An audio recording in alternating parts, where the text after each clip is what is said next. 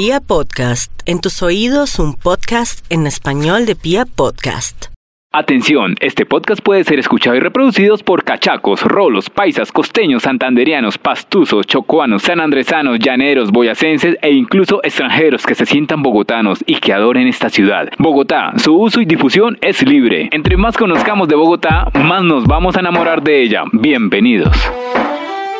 Hola, bienvenidos nuevamente a Sintonízate con Bogotá, un espacio donde conoceremos unas curiosidades, ciertos daticos que tal vez no sabíamos de Bogotá y planes que podemos hacer en nuestra querida capital. Yo soy Carolina Pineda, cachaca de pura cepa y con varios personajes vamos a dar una vueltica por los rincones del epicentro político, económico, administrativo, industrial, artístico, cultural, deportivo, turístico del país. Es decir, de Bogotá. Me acompaña como siempre la doctora Bertata, pues la doctora con el programa pasado no quiso perderse esta oportunidad. Doctora, ¿cómo me le va? Buenas tardes a todos los chivatos. Buenos días. Bueno, igual esto es un podcast, ¿no? Esta cosa uno no sabe dónde le escuchan a uno. Bienvenidos a todos ustedes. Hoy de qué vamos a hablar, Carolina. Hoy vamos a hablar de la gastronomía bogotana. Porque aquí lo que se hace es comer bueno. Pues obvio. ¿Y a quién nos trajo? Y hágame el favor porque veo dos personajes sentados que como que parece que saben mucho de cocina. Pues sí, señora. Le tengo a Luis Albeiro Madrigal. Él es vicepresidente nacional de gastronomía para FEDEGAT y Confetur. ¿Lo dije bien? Sí, señor. Y adicionalmente es presidente de la Asociación Gastronómica de una localidad preciosa que es de La Candelaria. Bienvenido, Luis Albeiro. Gracias por estar con nosotros. Muchas gracias. Pues vengo desde el Centro Histórico de Bogotá, que es el centro fundacional, que es donde tenemos la mejor gastronomía en la capital. Buenos restaurantes, ¿no? Buenos restaurantes, tenemos de todo. Ahorita hablamos de, para que nos promocione también la, la localidad y lo que hay que comer. Y a mi otro lado... Déjeme, déjeme preguntar, déjeme presentar a mí por lo menos. La doctora Marta Lucía Ruiz, ¿está bien el nombre, doctora? Sí, muy bien. Muy bien, es docente investigadora de la gastronomía colombiana, así que nos vamos a dar la manita porque yo para cocina, evidentemente soy la mejor de la soledad de toda la vida. Bienvenida, doctora Marta Lucía, ¿cómo me le va? Muy bien, gracias. Gracias por la invitación. 30 años enamorada de la gastronomía de Colombia. ¿Usted es bogotana? No, santanderiana. Hijo de Mari, viene aquí a hablar de gastronomía a Bogotá, una santanderiana. Así son las cosas, carachas. 30 años viviendo acá en Bogotá. Bueno, vamos a empezar entonces, doctora Bertata. Gracias a Marta, gracias a Luis Albeiro por estar. Y vamos a empezar a hablar de ese trajín de la ciudad moderna que ha ido variando la dieta y por supuesto el contenido calórico a la hora de comer. Los hogares capitalinos se rehusan a perder esas tradiciones y a la hora pues de servir un buen almuerzo, que preferimos? Un ajiaco bien trancado, por ejemplo. O en los desayunos domingueros preferimos un tamalito con chocolate o una changua. Yo soy amante de la changua.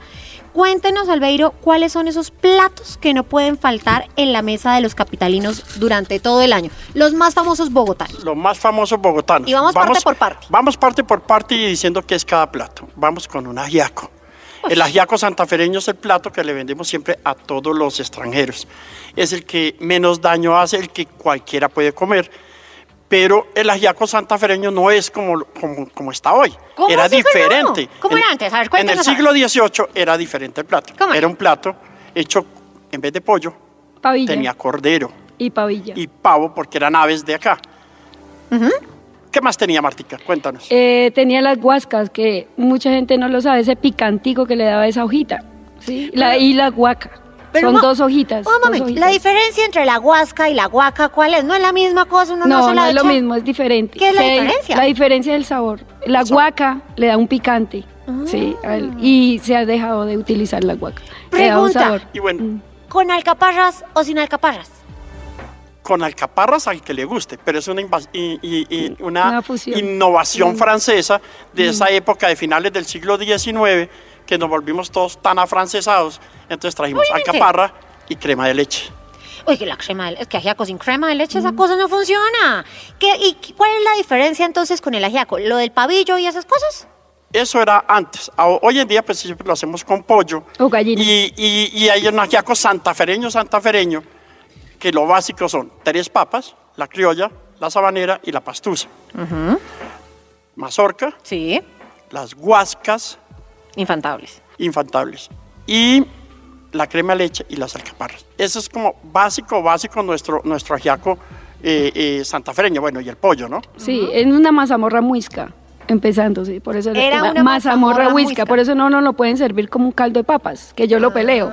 Es una mazamorra que se deshagan las papitas. Que claro, porque para comer porque es lo de la textura del sí. Mucha gente lo le digo lo está confundiendo con un con un caldo de papas y no es Ah, así. Porque mire, por ejemplo, Sí. en mi casa, mi abuela nos acostumbró a comer ajiaco, pero el trasnochado. El 25 de diciembre se come, o sea, no se come el 24 para la cena, sino se guarda para que al otro día comamos ajiaco trasnochado. Eso sí es es de toda la vida. Si ustedes saben, también el ajiaco no era un plato de diario, era un plato de diciembre. Y siempre era para el 24 o 25 de diciembre el ajiaco. Y el ajiaco trasnochado, pues, eh, potencializa el sabor de las papas de al las otro día. papas. Ah, con razón sabe tan bueno. Hágame el favor, señor Luis Albeiro, cuénteme otro platico así que uno diga, para chuparse los Hay dedos. una delicia de plato que está desapareciendo y no lo consigue ya en, en casi en ningún restaurante y es el puchero santafereño. Pero puchero no es cuando uno se pone triste y le dan. Sí, No. hace No. puchero. Puchero es cuando ¿Es te pones alegre y te sirven ese delicia de plato. ¿Cómo está hecho? con es como una especie de sancocho, entonces tiene papa, tiene, tiene papa, tiene tres eh, carnes, tiene longaniza, tiene Costilla. plátano, costilla de ¿Pero es sopa o es como? Es como una especie Es de un sancocho. caldo. Ajá. Como un Es un sancocho, pero se sirve, es la forma de servirlo y adicional está cocinado con repollo, hojas de repollo. Ese es el sabor original. ¿Por qué puchero? No me han preguntado. ¿Por qué puchero? Por- puchero, puchero porque era la vasija donde se hacía. El puchero es la Ah, vasija. sí. Y tiene una fusión española, ¿no? Eso es de las de la de ollas poderías o podridas que le dicen, pero es de poder, se deshacían, una cocción. Entonces eso era es, esa es la, la diferencia del, del, del plato. ¿Dónde uno puede conseguir un puchero potente en Bogotá? Ni idea. Ni idea. Es muy difícil, ¿Corchado? con- con- es corchado porque no, ya es muy difícil. Nosotros en alguna ocasión hicimos un concurso de puchero santafereño en la Candelaria para que la gente lo recuperara. Sí. Pero como tiene, es dificultoso para hacer, es largas cocciones, eh, la gente no lo hace por eso. Eso fue porque no me llamaron a mí. Yo de pucheros, evidentemente, soy la mejor. Mi abuela me enseñó, yo sabía y las ollas todavía las tengo guardaditas. Venga, otro plato así muy bogotano, doctora Marta, ¿cuál es el que usted dice? Uy, pues madre, hay que rescatar. ¿Cuál? La, la lengua alcaparrada. La lengua es otra que no sí, la lengua alcaparrada. Es- Me también está buena.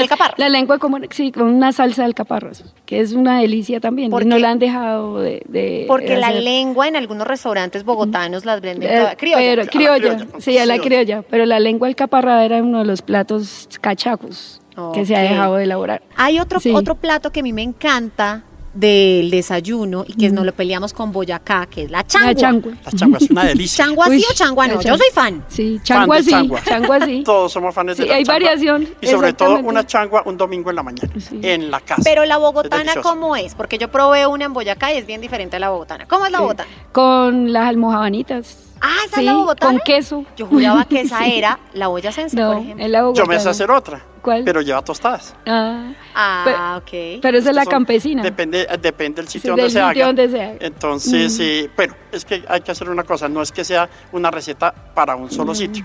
Cada casa Claro. tiene su forma de hacerlos y de acuerdo a la casa, al estrato social inclusive, es la es la diferencia. diferencia. Ah, era por estrato social. Entonces, el estrato social, el de la alta sociedad de la changua, ¿cómo es?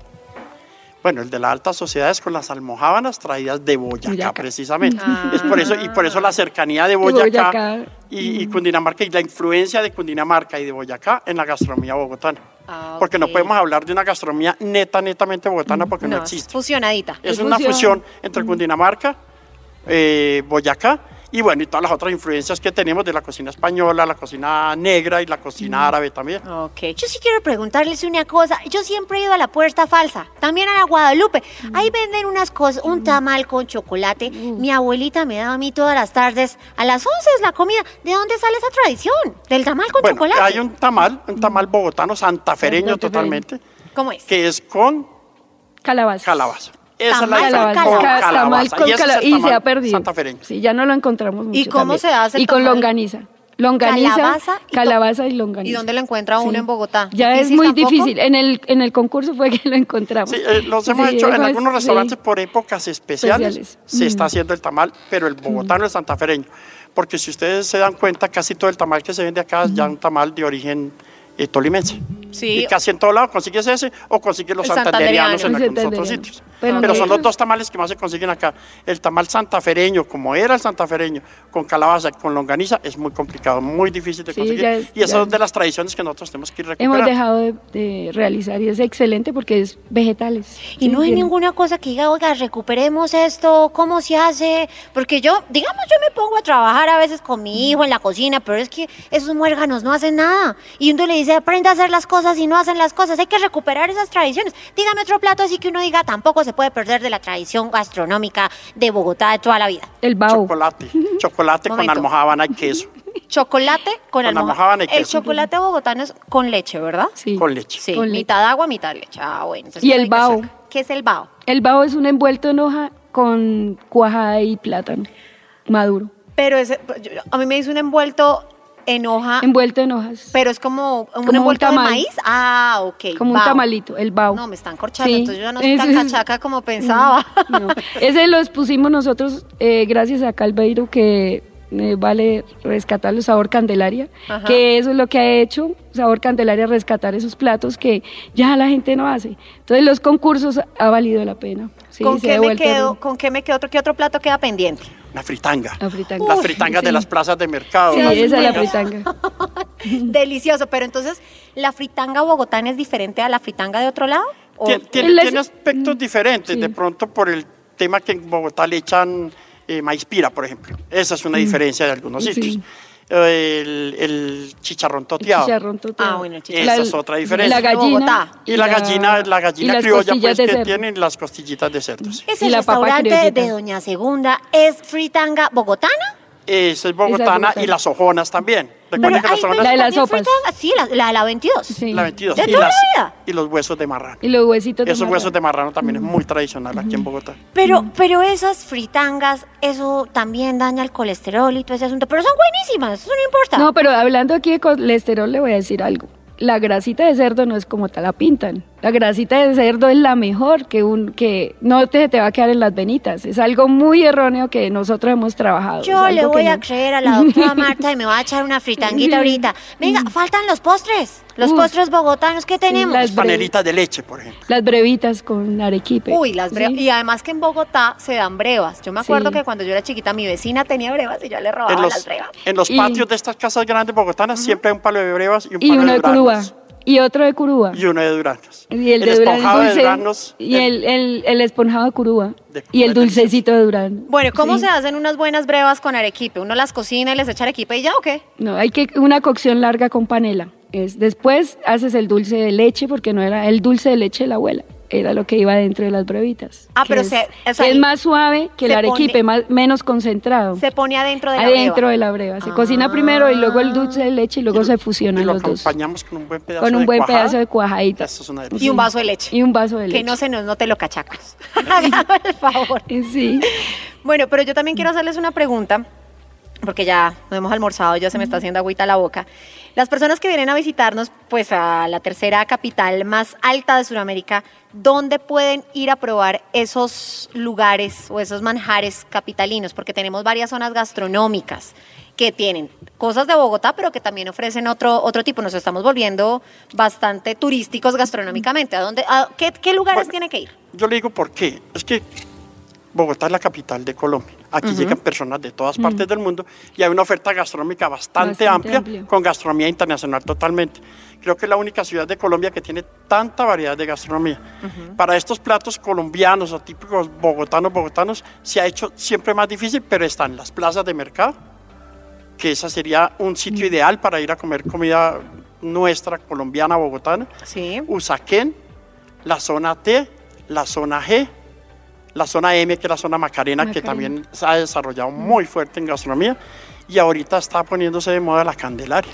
Ok, sí, en la Es Candelaria. fuerte. es- eh, la Candelaria es fuerte. es Y la Candelaria hay unos buenos restaurantes hoy. Y ya comer. casi la Concordia, ¿no? Y bueno, y hay muchas, y las plazas de las mercado que hay en. Fontibón, la plaza de mercado del 12 de octubre, La de la plaza de la Perseverancia, que en este momento es nuestra mejor plaza para, Para- para llevar a nuestros visitantes. Y una plaza que no es del distrito, que es, pe- es privada, es la plaza de Palo Quemado. Palo Quemado tiene toda la oferta que ¿Palo ustedes quemado quieran. no es del distrito? No es No, del Me distrito. acabo de enterar. No es del distrito, es privada. Privada. Pero hay lugares también donde por el sur, por los nortes, se pueden ir a probar cosas chéveres. En la Plaza de Usme, por ejemplo, me dicen que venden una guapanela, una cosa de locos. Lugares así que usted diga, vea, no se puede perder X restaurante. Por ejemplo, para que aquí los chivatos sepan de qué estamos hablando. No se pueden perder las ojonas, no se pueden perder Doña Segunda, Doña Segunda, ¿dónde queda? Esa queda por la 49. ¿verdad? Ah, no, Doña Segunda es la de la fritanga, la de 12 la de fritanga, octubre. 12 de octubre, exactamente. Sí, señor. ¿Cuál otro? Nicolasa. Nicolasa, en- por, ejemplo, en el Centro en el Histórico de Bogotá, Histórico. el mejor ajiaco y los mejores frijoles. Aunque no es cocina bogotana, pero los mejores frijoles. Y el mejor ajiaco, ella es ganadora del concurso del ajiaco.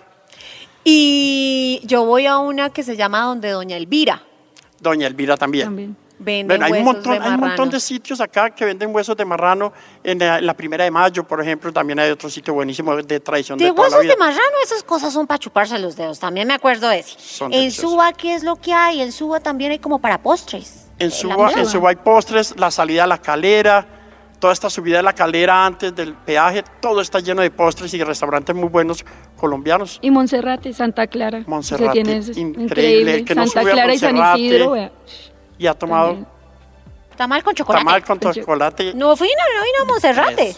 Igual, ese es el- allá en un restaurante yo probé caracoles una vez. Cosa tan sabrosa. Es que ese restaurante es francés, ¿cierto? Así afrancesado como siempre. Era, era un estilo Pero francesado, pero, hoy en día, lo están está- cambiando a cocina colombiana colo- muy tradicional. Sí. Muy bien.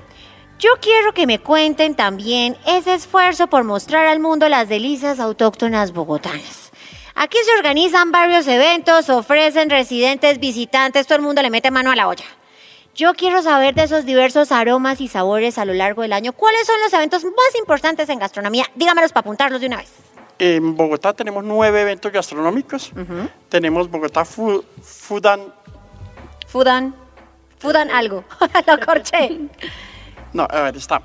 Alimentarte, que acaba Sí, de pasar, que es en agosto, en agosto, que tenemos un fin de semana para la cocina internacional y un fin de semana dedicado a la cocina colombiana. Ese es uno de los más conocidos. Ese es el más conocido, es el festival más grande que hay acá.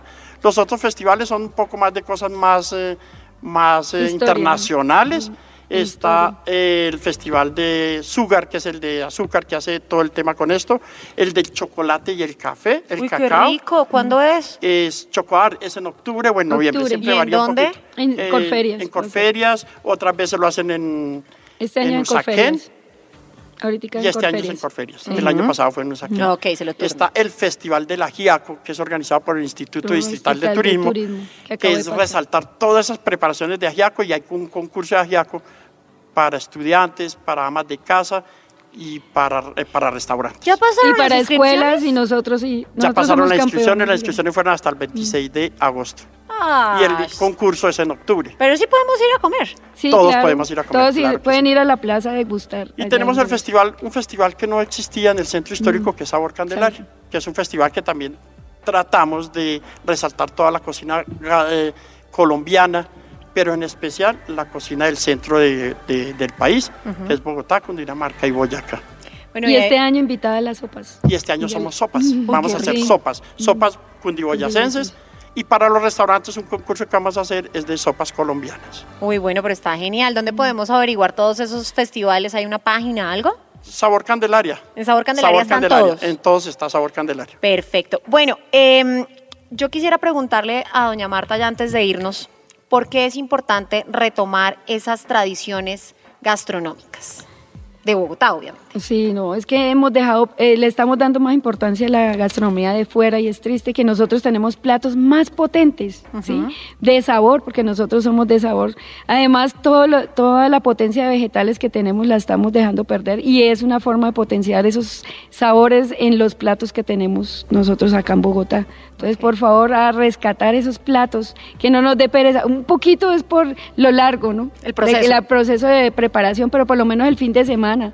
Eh, un bautizo, una primera comunión, no nos dé pena un puchero santafereño, Qué una rico. mazamorra chiquita, ¿sí? Eh, mostrarla ahí en, en esos platos. Que No, nos da, pues- sí. Entonces los invito a, esa, a retomar, ¿cierto? La historia de sus abuelitas. Yo que pienso que Bogotá es la capital turística Turística de de- Colombia. Y como capital turística, la, la gastronomía es muy importante, es súper importante. Y eso nos va a traer más gente. Por eso tenemos que convertirnos Bogotá como destino gastronómico de- de- del país.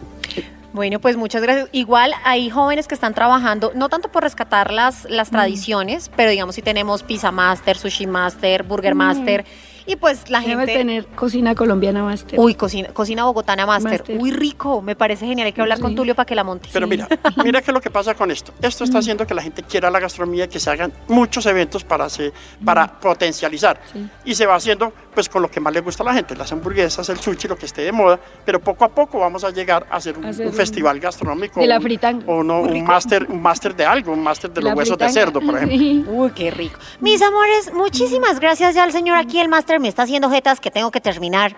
Les agradezco por venir, señor Luis Albeiro Madrigal. Tengo que pasar por la Candelaria porque eso es una zona gastronómica lo más de bella. Muchas gracias por venir. Muchas gracias a ustedes por la invitación. Gracias. Y los Sí. espero en las plazas de mercado. También las plazas de mercado son súper importantes en nuestra gastronomía en Bogotá y en todo el país. Y en sabor candelaria con las sopas. Hay que ir con las sopas. Señora Marta Lucía Ruiz, docente investigadora de gastronomía colombiana. Muchas gracias. Ahí No, estamos de tú a ustedes. tú. Gracias. Bueno, la invitación a todos ustedes que nos están escuchando también es apoyar nuestras tradiciones, apoyar lo nuestro, lo local, los sabores bogotanos.